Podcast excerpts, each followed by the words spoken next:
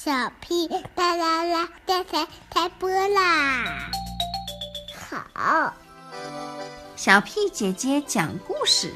听好，西班牙语。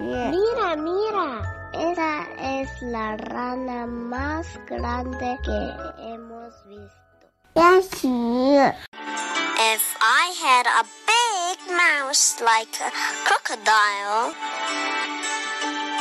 I could tell my big brother to go to bed early. 新闻，哗啦！蛋壳汽车摔坏了，两只小老鼠。故事大王，大王，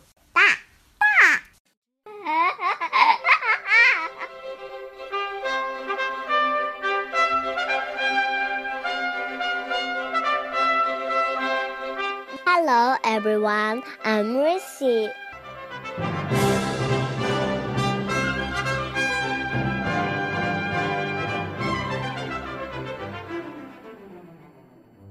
I took the moon for a walk last night. It followed behind like a still summer kite. So there wasn't a string or a tail in night when I took the moon for a walk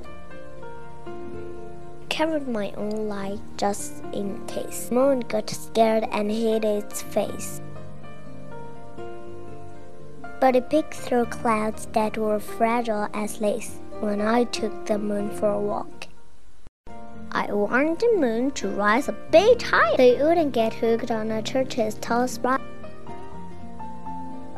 The dogs of the town made a train whistle choir when I took the moon for a walk. We tiptoed through grass where the night callers cried. Rust-bellied robins had all gone to sleep, and the moon called the dew, so the grass seemed to weep when I took the moon for a walk. We raced for the swings where I kicked my feet high and imagined the moon had just asked me to fly. Hand holding hand through the starry night sky, I took the moon for a walk. We danced across the bridge where the smooth waters flow. The moon was above and the moon was below. And bright in between them, I echoed their glow when I took the moon for a walk. Then, as we turned back, the moon kept me inside, followed me home, and stayed there all night.